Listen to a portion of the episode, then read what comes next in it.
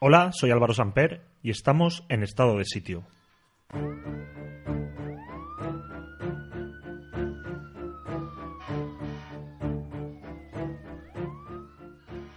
Si yo saludo a mis compañeros de estado de sitio con un te quiero un huevo, o les digo que quien tiene un amigo tiene un tesoro, no faltaría la verdad. Es cierto, les quiero un huevo y sí, son un tesoro. Ahora bien, si yo soy Francisco Camps, presidente de la Generalitat, o Sonia Castedo, alcaldesa de Alicante, y uso los mismos términos con Álvaro Pérez y Enrique Ortiz, empresarios envueltos en la trama Gürtel y el caso Brugal, puede que no falte la verdad. Pero huele mal. Huele muy mal. Ese es el nivel de la comunidad. Políticos y empresarios de la mano entre favores y favores. Recordad que donde hay un corrupto, siempre hay un corruptor. La fiesta que era Valencia en 2007 se ha acabado. La Fórmula 1, Terra Mítica, la Ciudad de la Luz, la Copa América, las construcciones faraónicas de Calatrava y los aeropuertos sin aviones ya no tienen cabida en los tiempos que corren. ¿Acaso la tenían en aquella época de bonanza? Miles de millones de euros gastados en proyectos que poco o ningún beneficio daban al pueblo valenciano. Y es lo que pasa con el capitalismo. Se gasta para beneficiar a los empresarios. Se gasta sin más sentido que llenar los bolsillos de los que van de la mano con los políticos que toman decisiones. Y de repente la Generalitat necesita 6.500 millones de euros y el gobierno central, ni corto ni perezoso, decide prestárselos. Ahora sale a la luz que dentro de esos millones, que tenían que dedicarse al pago a proveedores, hay muchos que han servido para pagar entradas para ver al Real Madrid o al Barcelona, para toros, para salvar a equipos de fútbol, para pagar el aeropuerto de Castellón. Ya está bien. Ya está bien de que se rían en nuestra cara. Las decisiones las tiene que tomar el pueblo y ningún político tiene legitimidad para gastar millones de dinero público beneficiando a empresarios y sin que revierta la ciudadanía, le hayan votado o no. Ya lo decía el Falo de Vigo en su canción Desobediencia Civil.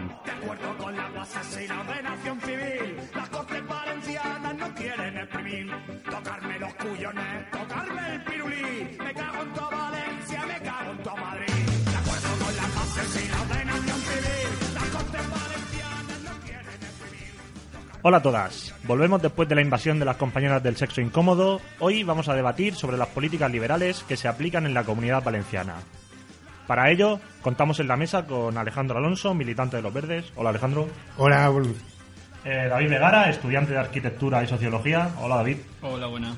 Y Carlos Navarro, azote de la derecha de Lana. Hola Carlos. hola, buenos días.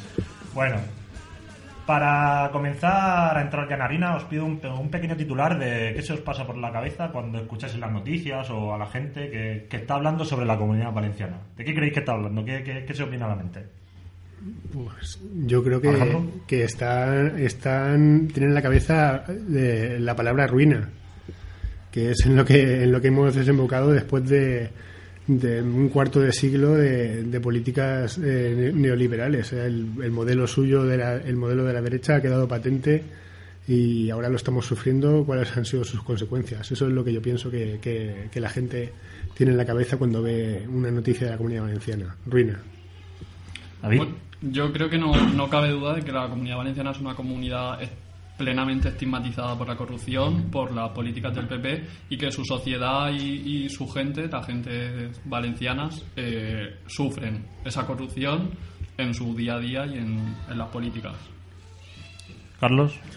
Mm, Yo creo que cuando se habla del país valenciano, eh, a todos nos viene a la cabeza tres cosas, ¿no? Corrupción, despilfarro y folclore. Todas ellas relacionadas entre sí y, y muy queridas por los gobernantes que hemos tenido desde hace más de 25 años. Súbete el micro, que tú eres muy alto y luego... Ahí, perfecto. Vale, pues ya tenemos el titular de los tres, todo muy positivo, de Comunidad Valenciana. Parece que bien, ¿no? Bueno, vamos ahora, para, para ponernos en contexto, en contexto perdón, a escuchar un, un reportaje que ha realizado nuestro compañero Manu Mazón. Con la llamada Reinasensa Valenciana, a finales del siglo XIX, se inaugura un movimiento cultural y literario que trata de construir y redefinir la identidad valenciana. Durante la Segunda República se concretan proyectos de autonomía truncados por la dictadura, así que será durante la transición cuando se retome la reivindicación por definir un espacio político autonómico coincidente con el histórico Reino de Valencia. Sin embargo, los sectores conservadores y adeptos al régimen también participaron de este movimiento, consiguiendo imponer sus objetivos. Como resultado, se aprueba en 1982 la constitución de una autonomía cuya identidad y política nacen escoradas hacia posiciones poco progresistas. Escuchamos a Ignacio Carrau, falangista y expresidente de la Diputación de Valencia, y Eliseu Climent, miembro del Partido Socialista del País Valencià y cofundador de Acción Cultural del País Valencià, que con estas declaraciones hacían balance de la histórica manifestación de octubre del 77, donde más de medio millón de personas salieron a la calle bajo el lema Volem l'Estatut. Bueno, yo recuerdo el sentimiento este valencianista que, que predominó en esa manifestación, por mucho que se quiera decir. Yo estuve en ella y, en fin, participando pues eh, como expresión de los sentimientos estos. O sigui, realment la sorpresa de veure eh, tota aquella, el senyor Satars i tota aquella gent per eh, llibertat, amnistia i estatut d'autonomia. Hi havia trampa. En 1995, tras 13 años de gobierno del Partido Socialista del País Valencià, el Partido Popular llega a la presidencia autonómica, ocupándola hasta la actualidad de forma ininterrumpida, pero no ha sido hasta ahora, con el estallido de la crisis, cuando se ha puesto al descubierto el balance de una gestión neoliberal basada en megaproyectos elitistas, depredación urbanística, recortes y corrupción generalizada. Claro ejemplo de ello son las construcciones faraónicas de Terra Mítica, cuyo coste fue de 377 millones y posteriormente fue vendida por tan solo 65, o también la Ciudad de la Luz, que costó 265 millones y cuya subvención pública fue sancionada como ilegal por la Unión Europea. También destacan la Ciudad de las Artes y las Ciencias, encargada por el Partido Socialista del País Valencià a Calatrava e inaugurada por el Partido Popular, que llegó a cuadruplicar sus costes iniciales. Asimismo, el aeropuerto sin aviones de Castellón, los circuitos de Fórmula 1, la Copa América o los sobrecostes de la visita del Papa constituyen una amplia muestra del modo en que las élites políticas han gastado el dinero de todos para el disfrute y enriquecimiento de unos pocos. La cara B de este modelo ha sido la maquinaria de corrupción que lo ha alimentado, con tramas como la Gürtel, la Brugal, el Plan Rabasa o los casos Fábrica La Traba, entre otros. La corrupción de la comunidad valenciana se ha convertido para muchos en una forma de gobierno que ha contaminado casi todos los espacios políticos. El periodista Sergi Castillo nos habla sobre esta cuestión. El caso Brugal es el más brutal de todos los que han afectado a la comunidad valenciana, por, por, la dimensión que ha alcanzado, que ha afectado absolutamente a todo el poder político, a todo el poder empresarial y al poder financiero absolutamente todos han quedado de alguna forma pringados con, con las, eh, los tentáculos de este caso.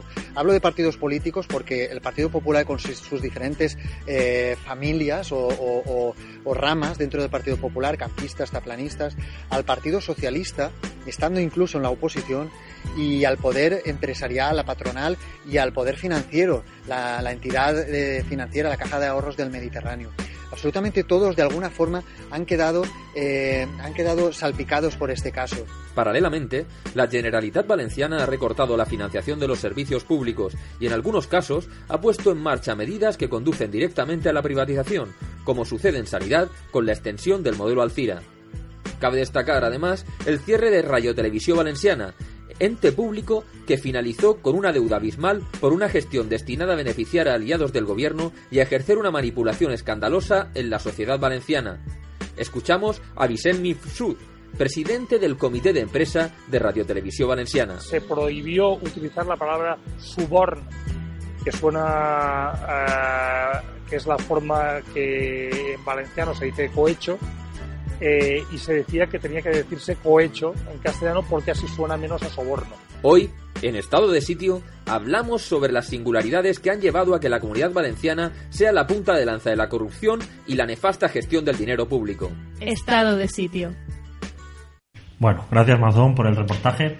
Ahora vamos a meternos ya en, en las preguntas. Bueno, como, como, veréis, no tenemos a nadie de, de la derecha valenciana, entonces no va a haber debate, pero así aprovechamos y le metemos caña, ¿no? bueno, eh, ¿creéis que la comunidad valenciana es algo excepcional dentro de, del marco español? ¿O pensáis que eh, los seres de Andalucía, el robo de dinero de los Puyol, eh, las reuniones en Galicia con traficantes, tienen algo que ver entre sí? ¿Carlos? Eh, yo creo que el País Valencià eh, somos la vanguardia. No es que seamos algo excepcional, es que somos la vanguardia. Eh, mucha gente se, se, escandaliza por el tema, por ejemplo, que ha nombrado del caso de Puyol o por el tema Palau en Barcelona, etcétera, etcétera, pero es que eh, casos como ese tenemos en el País Valencià, pero en todos los pueblos. eh, el despilfarro y el reportaje que, ha hecho Amazon nos, lo ha, nos ha dado una pequeña muestra de ello. Eh, si se pusiera a tocar ese reportaje, todos los casos de corrupción y despilfarro que hemos vivido en los últimos 20 años en el país valenciano, pues podríamos estar aquí hasta mañana por la mañana escuchando reportajes. Eh, no es que seamos un, somos, como decía, la vanguardia del despilfarro y de la corrupción. David. Sí, yo creo que, que no hay duda de que, de que la comunidad valenciana es diferente, ¿no? Es, es- no hay duda tampoco de que, de que la corrupción es algo que, que impregna a todo el sistema político y financiero del, del país, pero, pero la, la comunidad valenciana tiene algo que, que la diferencia. Su, su cultura política y, y su, su idiosincrasia, digamos, política, eh, la hace diferente. La hace diferente, sí. Qué orgullo, ¿eh? Somos los primeros. Bueno, pues yo creo que, eh, mm, que sí que tiene algo excepcional la comunidad valenciana, porque aparte de, de que estamos muy arriba en el ranking de, por el número de casos y, y a lo mejor el volumen de, de corrupción, eh, también por el- la tolerancia electoral ¿no? de, la gente. Yo creo que la excepcionalidad viene ahí y es una cosa que, que yo creo que es digna de estudio sociológico y en paralelo con, por ejemplo, casos como el de Italia, ¿no? con, el- con Berlusconi. De las últimas elecciones que ganó ser Berlusconi, yo no daba crédito, mm, casi tengo un shock de, de ver cómo la gente seguía apoyando esto y justo unos meses después eh, ocurre lo mismo en la comunidad valenciana. Creo que, que la excepcionalidad la da eso, la, la tolerancia, en cierto modo, de la gente o de la sociedad valenciana a lo que es la corrupción. Bien, bien. Al final eso, la gente, si no votamos otra cosa, nos vamos a comer lo mismo siempre. Sí, ellos, ellos lo decían. eh, las urnas me han, me han autoproclamado eh, libre de culpa, ¿no? Eh, lo decía Kant eh, cuando sacó mayoría absoluta en las últimas elecciones autonómicas. No, la corrupción no le importa a la gente. Hemos ganado de calle. Claro, ahí, ahí se ve la, diferen- la, la diferenciación que tienen ellos entre poder político y judicial, ¿no? Las urnas me dan la, la legalidad para hacer lo que yo quiera. Bueno, eh, vamos a escuchar un corte famoso de Sonia Castedo y Enrique Ortiz hablando, hablando sobre Ikea. Tú no estás citado todavía por mí, ¿verdad? ¿Qué va? Si, si pasas de mí, que te cagas. No, Eres no, un- una canalla. no, no, de manera oficial. No. Ah, vale, vale, vale, perfecto. Vale, vale. Nosotros hemos quedado el miércoles a las 12 con los de Ikea. Sí, eso lo tengo claro. ¿Cómo quieres que hagamos? Yo tampoco quiero que te veas agobiada. Si quieres, mañana por la mañana tienes a primera hora lío. Mañana por la mañana a primera hora no tengo lío. ¿Quieres que vaya a las... nu- ¿A qué hora llegas tú al despacho? No quiero que vayas al despacho. Prefiero Ah. ir hasta yo al tuyo, fíjate. Ah, que lo que no quieres es que me vean allí. No, no quiero que te vean allí, claro. Ah, pues nada, entonces si quieres nos vemos. ¿Ahora qué vas a hacer? ¿Qué quieres que...?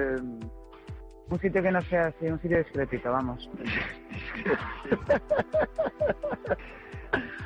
¿Quieres? Porque vernos ahora en el barco te viene bien. ¿En dónde? En el barco. ¿Y dónde coño tienes tu, tu barco? Así te lo enseño. Así te lo enseño. Si entras dentro, ¿tú tú sabes dónde estaba el de Luis? Que ir al barco me da un poco de mal rollo, ¿eh? Ya, bueno, pues venga, déjalo. Al final tendrás que ir, ¿no? Pero bueno, pues... en Ya, pero momento. bueno. Bueno, por lo menos aquí Castedo quería ser un poco disimulado, pero Enrique Ortiz le da igual.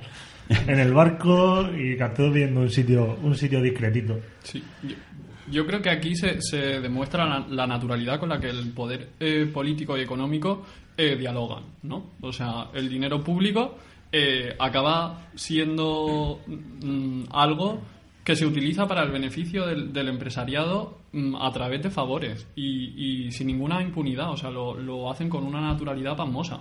Y, a los- y, y- y realmente me preocupa qué efecto real tiene esto sobre, sobre el ciudadano. Si realmente tiene un efecto a la hora de votar, a la hora de mm, reflexionar o hacer crítica sobre, sobre qué tipo de político quiere. O sea, qué realmente quiere. No sé si realmente el ciudadano acaba tomando conciencia de, de la gravedad de la utilización de su dinero, que al final es dinero que él paga a través de sus impuestos para obtener servicios públicos y acaba en manos de un empresario de dudosa reputación eh, para una utilización de, en, en su propio beneficio y en el de los políticos que son conniventes con esta, con esta estrategia. Claro, es lo, lo que, lo que comentábamos, ¿no? Que, que a veces eh, la diferencia entre, o sea, tenemos claro que hay corruptos, pero lo del corruptor, lo de que es- ese dinero va a un empresario, eso no, no, no, lo, no, lo- no lo llegamos a tener todavía del todo claro la, la ciudadanía en sí. Alejandro. Sí, luego hemos tenido también una, una época en la que, mm, digamos, cuando todo iba bien, ¿no? Económicamente, eh, la gente no se planteaba esas cosas porque los propios eh, mm, corruptores eran los que los que luego traspasaban parte de, de- de esos beneficios de la corrupción a, la gente y la gente no lo pensaba pero mm, yo creo que ahora en, en este nuevo esta nueva situación eh, la gente ya empieza a cambiar del chip y, y creo que eso es importante. Sí, sí, sí. Le preguntaba Ortiz a Castedo, mañana tiene el lío, y Castedo le decía, no, mañana no tengo lío, pero ¿cómo va a tener lío? Si, si el lío de Castedo en el Ayuntamiento de Alicante es Ortiz. Ortiz es el que hace y deshace en Alicante lo que él quiere. Le, tenemos el ejemplo del plan general, el ejemplo del... eh, Es que es el dueño hasta del Hércules, del equipo de fútbol. Ahí vemos como, como los corruptores, en este caso Ortiz, eh, se, se introducen en todos los aspectos sociales de, la- de una ciudad. eh, el equipo de fútbol, las fiestas, por ejemplo, en Alicante, de- de las hogueras, etcétera, etcétera, van tejiendo sus redes en la sociedad para, para eso, ¿no? Porque al final Ortiz no, no busca el interés social, el bien social, el, el bienestar de la población de Alicantina. ¿Qué va? A Ortiz lo que le interesa es la pasta y le da igual la, la forma de ganarla. Y ahí vemos como, como Ortiz con el tema de la basura, con el- los chanchullos que lleva con fenol, etcétera, etcétera. Eh, Hace poco es que se aprobaban los, los presupuestos de la ciudad de Alicante y no, no- no puedo decir la cifra porque la verdad es que no, no la recuerdo, pero un alto porcentaje de, de estos presupuestos eh, estaban destinados exclusivamente para empresas de Ortiz, que son sus empresas las que, las que manejan todas las, las contratas municipales del Ayuntamiento de Alicante. Eh, Sonia Castedo decía esta misma semana que, que ella eh, no tiene ninguna duda de que va a volver a ganar la- las elecciones con mayoría absoluta. Y esto es, por una parte, un desafío al PLL de, Fabra, que sus líneas rojas son con muchas curvas, y por otro, un descaro a la ciudadanía que, que ve como la Sonia Castedo está imputada y por un montón de, casos de corrupción y, no tiene ninguna vergüenza en decir que, que se pretende volver a presentarse y que además va a ganar. Eh, sea o no esto que hemos escuchado un delito, al final tiene que pasar factura política porque ese compadreo con empresarios como, como Ortiz eh, no tiene cabida en la vida pública. Eh, vamos, el, corte este que, que- habíamos escuchado del- de, de IKEA y demás, un poco puede ser el, el modelo de desarrollo económico ¿no? que ha tenido la, comunidad valenciana, el de a ti te hago favores y yo... Y yo... ¿Creéis que esa relación existe realmente? ¿Que el, el- el desarrollo económico, la, la mayor parte del desarrollo económico ha venido por ahí? ¿Ha venido por, la, por el modelo urbanístico, por la corrupción, por los tratos de favores y, y demás? Alejandro. Sí, pues mm, claro que sí, que, que guarda, guarda relación. Eh, de hecho, es, es la base de, de- de, digamos, de la situación de corrupción generalizada. Y aquí es que ha habido un modelo de crecimiento eh, propiciado por 40 años de ultraderecha más 25 años de, de derecha normal, digamos, entre comillas, que, que ha creado una, una, una gran bola que ha arrasado contra con, ha arrasado con todo, ¿no? Ha arrasado con, eh, con el al final cuando ha explotado, ha arrasado con, eh, con lo- los recursos económicos de, de la comunidad y también con los recursos naturales, ¿no? Ha, si- ha sido un crecimiento desorbitado totalmente que eh, se han ocupado espacios naturales, se ha hecho planes urbanos totalmente demenciales y ahí en ese en ese contexto es en el que nace digamos la corrupción. Entonces, ese es el cuando eligieron ese tipo de modelos de crecimiento es cuando estaban realmente eligiendo eh, que al final el modelo corrupto pues se impusiera. Yo creo, yo creo que en ese caso no hay duda que, que el desarrollo económico está muy vinculado a las operaciones urbanísticas. El urbanismo de, los, de las últimas décadas en España ha obedecido única y exclusivamente a intereses económicos, eh, la, la revalorización de los terrenos, el pago de, impuestos, eh, el negocio, al fin y al cabo, que han hecho los empresarios utilizando ese, ese suelo que es un bien común y, y en ningún caso han, han obedecido, han obedecido perdón, a, a criterios, digamos, arquitectónicos o urbanísticos o incluso sociales o ecológicos. En ningún caso. O sea, eh, hay por ahí un, en internet ronda como, como una serie de, imágenes, ¿no? Donde se puede observar que los pueblos en, en muy poco espacio de tiempo han duplicado su superficie duplicado su superficie sin lógicamente duplicar su población porque eh, si no España estaría sobresaturada de gente eh, ¿Para qué? O sea, ¿qué, cuál, es el- ¿cuál puede ser la única explicación que dé sentido a esto? Que hay gente que ha hecho negocio con esos terrenos. Y además con un urbanismo mediocre, mm, desde mi, punto de, desde mi punto de vista, insultante, que no beneficia en nada a la gente, donde se han creado ciudades desiertas, donde la gente no tiene acceso a servicios, porque es imposible. Si, si, si al final el dinero público que se obtiene a través de eso acaba revirtiendo en intereses corruptos de políticos y de empresarios, no tienen ni siquiera capacidad para ofrecer los servicios mínimos que un espacio de esas características ha de tener. Y pues, pues vemos ese tipo de tramas urbanas, absurdas, donde la gente acaba siendo alienada y eso revierte incluso sobre su propia condición de ciudadano. Carlos. Eh, lo peor lo peor de todo eso es que hay gente que, que pretende incidir en el error, ¿no? Hay gente, gobernantes, políticos locales, alcaldes de la Vega Baja que, que quieren ampliar los planes generales de sus municipios, hacer planes generales para multiplico- multiplicar hasta por cuatro eh, el número de viviendas de su pueblo, etcétera, etcétera. Eh, en el año 2006, 2007, cuando estamos en la cresta de la ola de la construcción, eh, en una tertulia de radio, eh, hablando con, a esta vez sí, con un político del Partido Popular, eh, le dije que, que su, su partido, el PP, tenía un plan para. Porque además estaba, era la, la dinámica de cada municipio de presentación de, de planes generales. Eh, que si todos esos planes generales que el Partido Popular o el Partido Socialista querían sacar adelante los diferentes municipios de la comarca de la Vega Baja, se sacaran adelante al final, fueran aprobados, eh, en la comarca tendríamos una población de 3 millones de personas. Y aquel, eh, sinvergüenza, porque lo que es es un sinvergüenza, me decía que, que sí. Claro, es que tenemos que recordar cuando en la época de Aznar decían que para ellos toda España, todo el territorio español tenía que ser urbanizable. Y eso lo decían sin ningún tipo de pudor. Para ellos España entera era terreno urbanizable. Y eso es lo que nos vendieron en la comarca de la Vega Baja y lo que muchos de los gobernantes del Partido Popular, que a día de hoy siguen siendo alcaldes, eh, pretenden. Y estamos viendo como el propio Partido Popular, la Consellería de Territorio y Medio Ambiente, está tirando para atrás planes generales de municipios como, por ejemplo, voy a decir dos ejemplos. Almoradí, gobernado por el Partido Popular, y Los Montesinos, gobernado por el Partido Socialista. Planes generales que todavía, a- día de hoy, pues pretenden seguir construyendo pues, macrocentros comerciales, eh, destruyendo la, la huerta tradicional para construir casas que no sé a quién van a vender, etcétera, etcétera. Alejandro.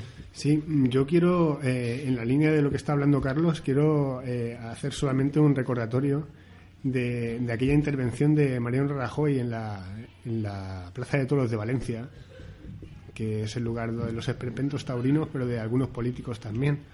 Y dijo que el modelo valenciano era el que él quería para toda España, era el modelo exportable. Sí, Entonces, también dijo que, que él quería gobernar como ya me ¿no? Sí, también sí, dijo eso. Entonces, mm, creo que, que ahora mismo tenemos un presidente del gobierno que, que realmente aquello lo creía, ¿no? Y que a lo mejor ya no es la, la coyuntura propicia para poder eh, efectuarlo, pero que realmente eso es genético en ellos y lo tienen ya pensado para, para cuando pase un poco. Es el- normal, Alejandro. Es un presidente del gobierno que, de- bueno, no ejerce su profesión, porque eh, te recuerdo que es registrador de la propiedad con Plaza de Santa Pola, eh, pero que anualmente eh, la persona que lo sustituye le pasa un tanto de, de lo que se genera en el registro de la propiedad de, de Santa Pola. A él le interesa que la construcción siga porque es su negocio. Y además en toda esa zona tengo entendido que somos los campeones, ¿no? Orihuela, Costa y Torrevieja creo que es la que más viviendas se está construyendo de, de, toda, todo el Estado español. Sí, luego además también hay que tener en cuenta que, que todas estas décadas eh, haciendo casas y paellas, eh, ahora mismo, ¿cómo vamos a poder revertir eso? O sea, ¿qué sabemos hacer? ¿Qué es lo que podemos hacer si los políticos desde arriba han propiciado que solo sepamos hacer eso? Casas y paellas. El, el problema es cultural, porque la gente, como te decía, no es solamente el, el tema de los alcaldes que quieren seguir construyendo eh, grandes planes generales con muchas viviendas. Os voy a contar una cosa, una anécdota para que veáis cuál es el talante de la población en general y que además prueba por qué el PP sigue ganando con un 50% de los votos. El día de las elecciones generales del 20 de noviembre de 2011, cuando se supo la mayoría absoluta del Partido Popular, eh, una persona que además de un pueblo de la Vega Baja, que es conocida mía, puso en Facebook, eh, mañana las hormigoneras a trabajar. Ese, al final, es el talante de, de la población también. Mañana las hormigoneras a trabajar. Como viene el Partido Popular, empieza otra vez la construcción y al final es que es la hoja de ruta de, de muchos de sus gobernantes. Claro, pero al final lo que decía Alejandro también, que no es que no, no, no- igual es que no saben hacer otra cosa, ¿no? Igual es, para lo que están programados y no, no pueden dar no pueden dar un paso más. Eh, bueno, eh, vamos a, escuchar ahora el, el corte de- del afilador a ver lo que lo que comenta la gente en la calle.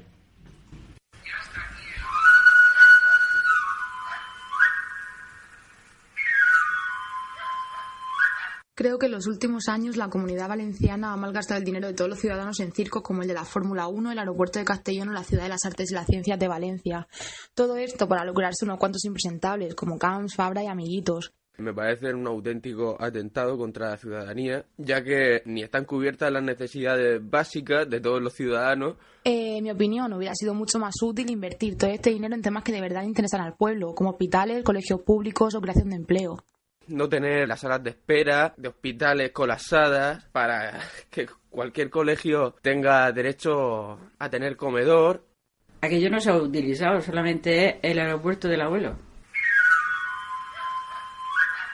El aeropuerto del abuelo, qué crack. Bueno, eh, ¿a, quién, ¿a quién beneficia la realización de, de- de esta- de estos aeropuertos, de la Fórmula 1, de la Copa América, de las construcciones megalíticas de, de Calatrava? ¿Quién, quién sale realmente beneficiado de, de todo esto? No, no, yo creo que no hay duda, ¿no? No, no, lo, sí, lo tenemos claro durante todo el debate. pues nada, empresas, corporaciones, políticos, eh, al final el- los poderes fácticos de, de la sociedad, básicamente. Es- además, mm, descaradamente, descaradamente eh, se benefician de, este tipo de eventos y además yo creo, no, no, estoy seguro de que están hechos y diseñados para ellos, para su propio beneficio, no, no para el interés eh, de la ciudadanía. O sea, eh, Fórmula 1, este tipo de eventos que mm, suenan mucho, hacen mucho ruido, la gente le, le motiva, ¿no? Es como que te da cierto prestigio, ¿no? Como que van un poco al, al ego del ciudadano, le parece guay, interesante. Y, pero mentira, no, no le benefician nada. Yo per- personalmente vivo en Valencia normalmente, vivo cerca del circuito, muy cerca del circuito de la Fórmula 1 y soy un afectado más de, de ese tipo de infraestructura. Es un espacio enorme, sin sentido, que ha costado mucho dinero, que ha vaciado de gente un espacio, yo creo que uno de los espacios más interesantes de una ciudad, como es el entorno de un puerto, y, la gente que vive cerca, en general, probablemente en un, en un inicio, una parte de esa gente hubiera habrá tenido cierto interés por, por, por el espectáculo que le ofrecían pero pero claro ahora muy poca gente es mm, favorable a ese tipo de, de infraestructuras que no tienen ningún sentido y, y si hablamos del aeropuerto de Castellón ya para, para qué hablar Alejandro Sí, hay que señalar el carácter eh, electoral también de, de estas, co- de estas construcciones ¿no? y de estas inversiones. Y eso, eh, y eso es importante porque han vendido. mm, hay que- mm, ese, es un, ese es el punto, es uno de los puntos, pero el otro punto también eh, que va, va en concordancia con ese es el tema de que se ha vendido Valencia, ¿no? Pero la comunidad valenciana eh, mm, tiene, tiene más ciudades, ¿no? Que, que son Valencia. Y se ha puesto de escaparate todas esas construcciones y, y todos esos mm, eh, sí, proyectos megalómanos y la, y la gente se lo, se lo ha tragado así que, que bien están dejando Valencia y al final pues todos lo vamos a pagar y ruina. Y Valencia no está también. No. Yo, yo creo que Valencia se ha convertido en, en, en el centro, o sea, se ha, se ha convertido en un polo de la comunidad, de la misma forma que Madrid se ha convertido en el polo del Estado español. Es decir, atrae todos aquellos eventos en relación al territorio y, y vacía de actividad y de recursos al resto del, del territorio. Como bien decía el compañero, al final todos los ciudadanos am- apagamos, ac- perdón, acabamos pagando esa polaridad que supone apostar por una única ciudad y no apostar por la ciudadanía. Carlos. Yo no estoy de acuerdo. Eh, me preguntabas que quién ha salido beneficiado de todos estos temas. Pues claramente los que han salido beneficiados son los humoristas, tío. ¿Tú sabes la cantidad de trabajo que ha generado eso? La cantidad de, monólogos, etcétera, etcétera, que el Museo de las Artes y las Ciencias de Calatrava, eh, el aeropuerto de Castellón sin aviones, la Terra Mítica, eh, eso está generando una cantidad de, empleo brutal, está llenando los teatros. Es una contribución del Partido Popular a la cultura. Es que no lo queréis ver. Algo positivo que, hacen, luego decimos que no gusta por la cultura, que solamente iglesias como la visita del Papa que va. Si el Partido Popular está contribuyendo a que todos nos estamos más a gusto y nos riamos mucho más. Eh, son unos sinvergüenzas. Son unos sinvergüenzas y además no se, no se esconden. Eh, y, y os lo comentamos antes eh, fuera de micros. eh, la presentación de- del circuito de Fórmula 1 con esa imagen que yo nunca olvidaré de Rita Barberá y Camps paseando por, por el circuito Ricardo Tormo en un descapotable Ferrari saludando. Pero saludando. Es que ellos son, vamos, son los elegidos, los elegidos para llevar a la comunidad valenciana a, la vanguardia de, de, de qué, ellos harán de qué, de, de la sinvergonzonería que tienen estos políticos del Partido Popular que, que luego quieren vender estos proyectos como si fuesen beneficiosos para el pueblo. Ellos crean la necesidad de que tengamos una ciudad de la luz, la necesidad de que, ¿por qué no Valencia va a tener Fórmula 1? ¿Por qué no vamos a regalarle 60 millones de euros al Bernie Eccleston este, que el pobre abuelo no tiene dinero para comer? Eh, si la gente no tiene casa y si la gente no puede ir al hospital, que da igual. Si la gente lo que quiere Fórmula 1 y luego en verano ir a Terra Mítica a tirarse ahí por el, por el chisme ese que se deja caer sin gravedad. Es que eh, generan ese tipo de, de necesidad absurda, sin sentido, y cuando vemos que, que- la comunidad valenciana tiene un déficit y una deuda inso- insoportable, insostenible, que, que no, no puede ni siquiera pagar el sueldo de, de los empleados públicos, que no es capaz, capaz de garantizar el mínimo de- del bienestar social y de los servicios de sanidad, educación, etcétera, la ciudadanía, eh, no- nos alertamos. Pero, pero mientras que, que estaban despilfarrando, todo el mundo aplaudía. Sí, a lo mejor eh, aquella frase de, mm, de la- el- si os gusta el aeropuerto del abuelo, ya era, eh, o sea, realmente estaban confesando quién era el destinatario del beneficio, ¿no? Os gusta el, el aeropuerto del abuelo, muy bueno. Escucha, escucha, escucha. ¿Te gusta el aeropuerto del abuelo?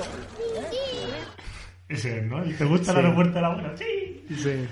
Bueno, este aún la inocencia de, la cría, pero vamos, a escuchar ahora lo que, lo que comentaba lo que comentaba Fabra sobre, sobre el aeropuerto cuando lo inauguró.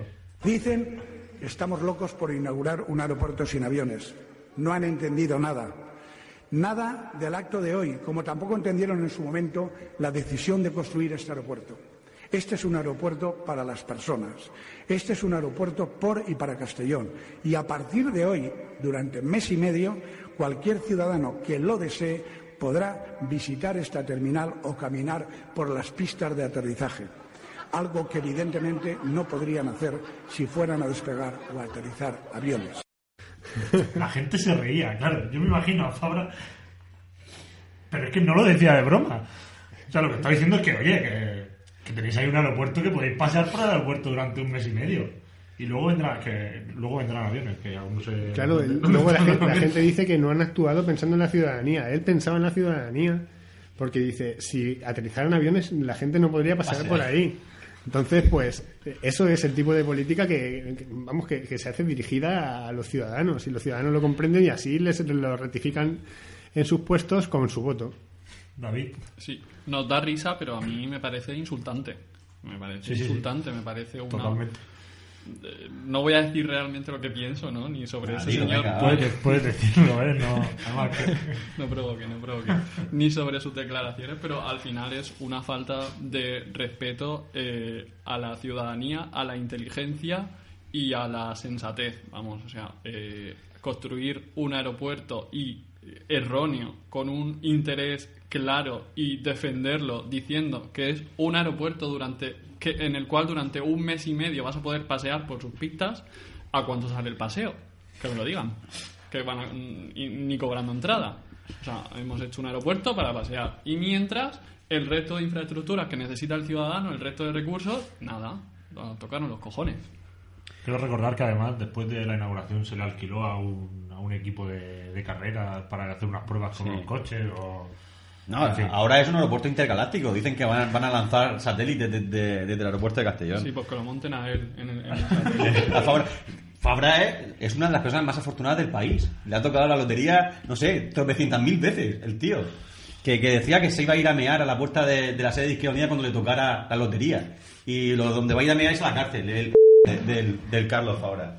Bueno, ahora que ya nos hemos desahogado, ya hemos hablado de todo lo malo de la comunidad valenciana, que podríamos seguir hablando hasta, hasta, hasta la semana que viene, vamos ahora a ver, eh, voy a lanzar la última pregunta, ¿qué futuro se presenta la Generalitat? Con los nuevos actores políticos, la nueva situación económica, la, la protesta social que está, que está surgiendo, ¿qué, qué, qué- qué se plantea nuevo?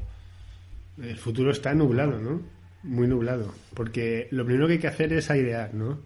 Tendría que salir toda esta gente de las instituciones. Y de- pero después, eh, el, el- ¿qué alterna- la alternativa que, que- que viene detrás, mm, tan heterogénea, veremos a ver cómo, cómo se puede eso concretar, porque hay que tener las ideas muy claras para poder revertir la situación en la que nos encontramos actualmente.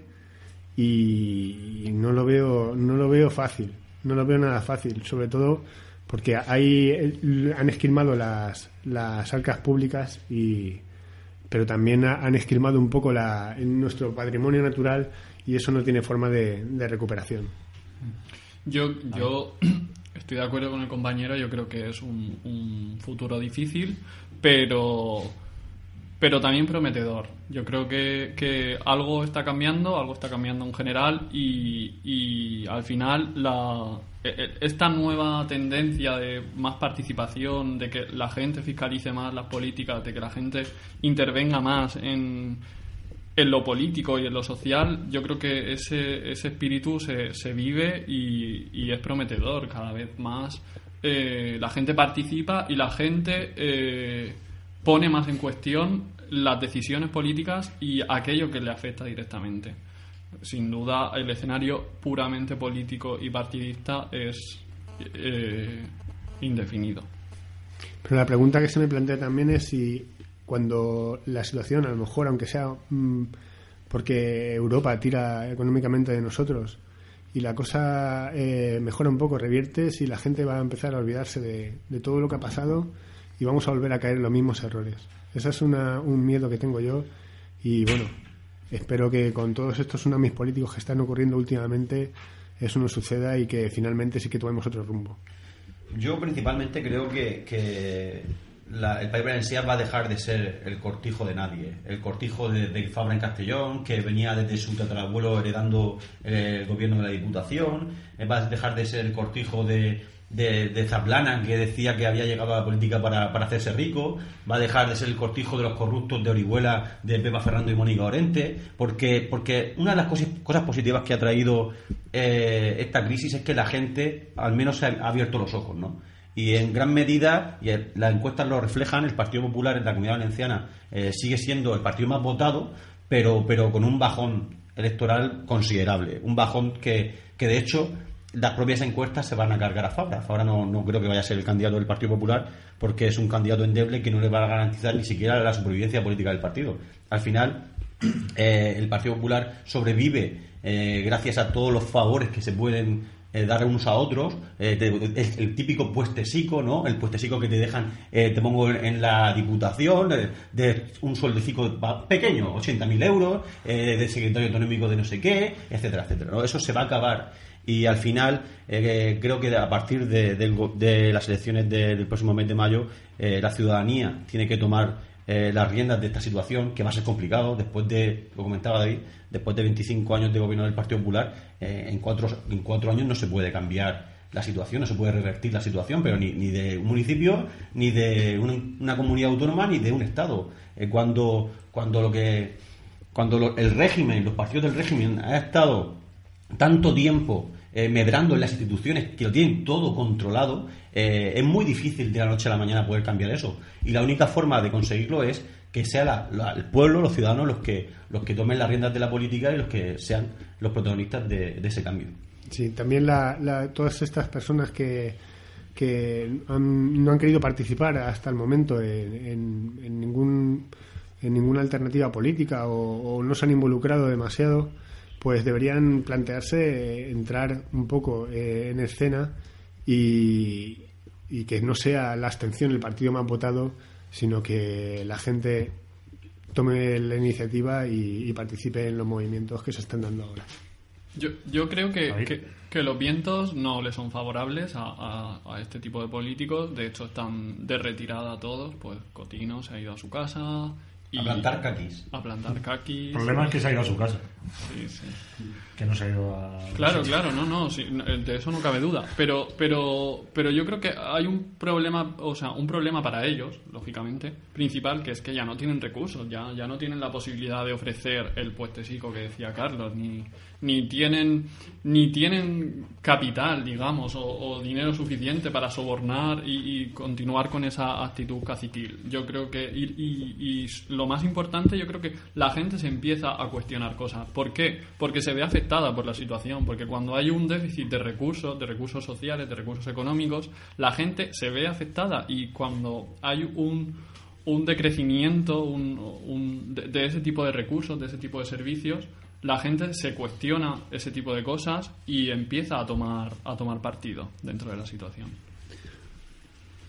Sí, bueno, como, como, como lo- y en la línea de lo que estaba hablando David, yo creo que, que es importante eh, también eh, señalar que el, Partido Popular no solo no tiene recursos para, para ofrecerle a, los que han estado pagándoles el voto, digamos, hasta el momento, sino que realmente tampoco tiene eh, nada, mm, ningún ápice de ideología que ofrecerles a los demás, porque incluso los han traicionado, algunas veces hasta afortunadamente para todos. Bueno, ya como se nos está acabando el tiempo, vamos, os vamos a dejar a cada uno 30 segundos para que os explayéis. Bueno, eh, Car- Carlos ya, ya, ya soltó casi todo lo que tenía que soltar para que os explayéis, y, ah, saquéis conclusiones, digáis lo que queráis y ya no nos despedimos del programa. Mira tú, David. Vale, yo creo que al final la, la cuestión principal es si la corrupción que sufrimos hoy en día es sistémica o no. El otro día Rajoy en el, en el Parlamento decía que no, que son unos cuantos casos, porque a él todo le parece nimio, ¿no? Todo lo que, todo lo que a él le conviene le parece nimio.